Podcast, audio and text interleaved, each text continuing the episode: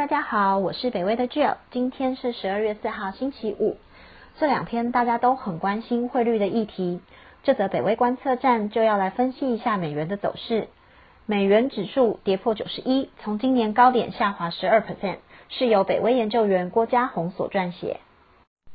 在新冠疫情刚爆发的时期，有很多投资人买入美元来做避险。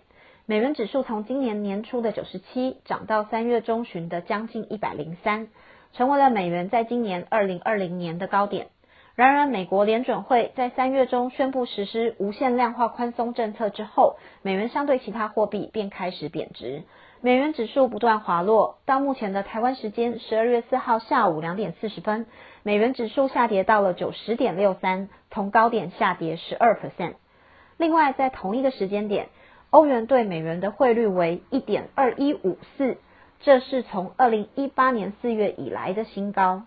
然而，新台币则在今天以二十八点三元的汇率创下二十三年以来的新高。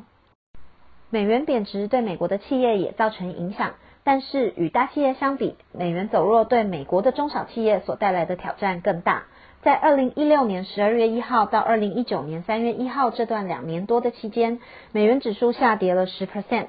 从股市来看，中小企业成分股较多的罗素两千指数，在这段期间只上涨了十三 percent，低于标普五百指数所上涨的二十二 percent。因为标普五百的成分股多为大公司，大公司有比较高的获利比例是来自于海外。美元走弱，大企业的营收换算成美元还能获得汇差收益，但小公司海外的获利就比较低了，所以受到的影响也会比较大。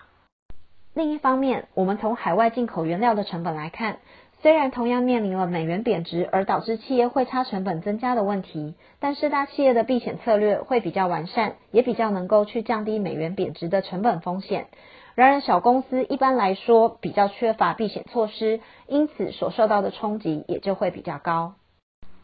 这则北威观测站就到这里，谢谢你们的收听。这几天气温下降，真的是感觉到入冬的气氛了。希望大家都注意保暖，不要感冒喽。也请记得继续帮我们分享、订阅北威频道，谢谢，拜拜。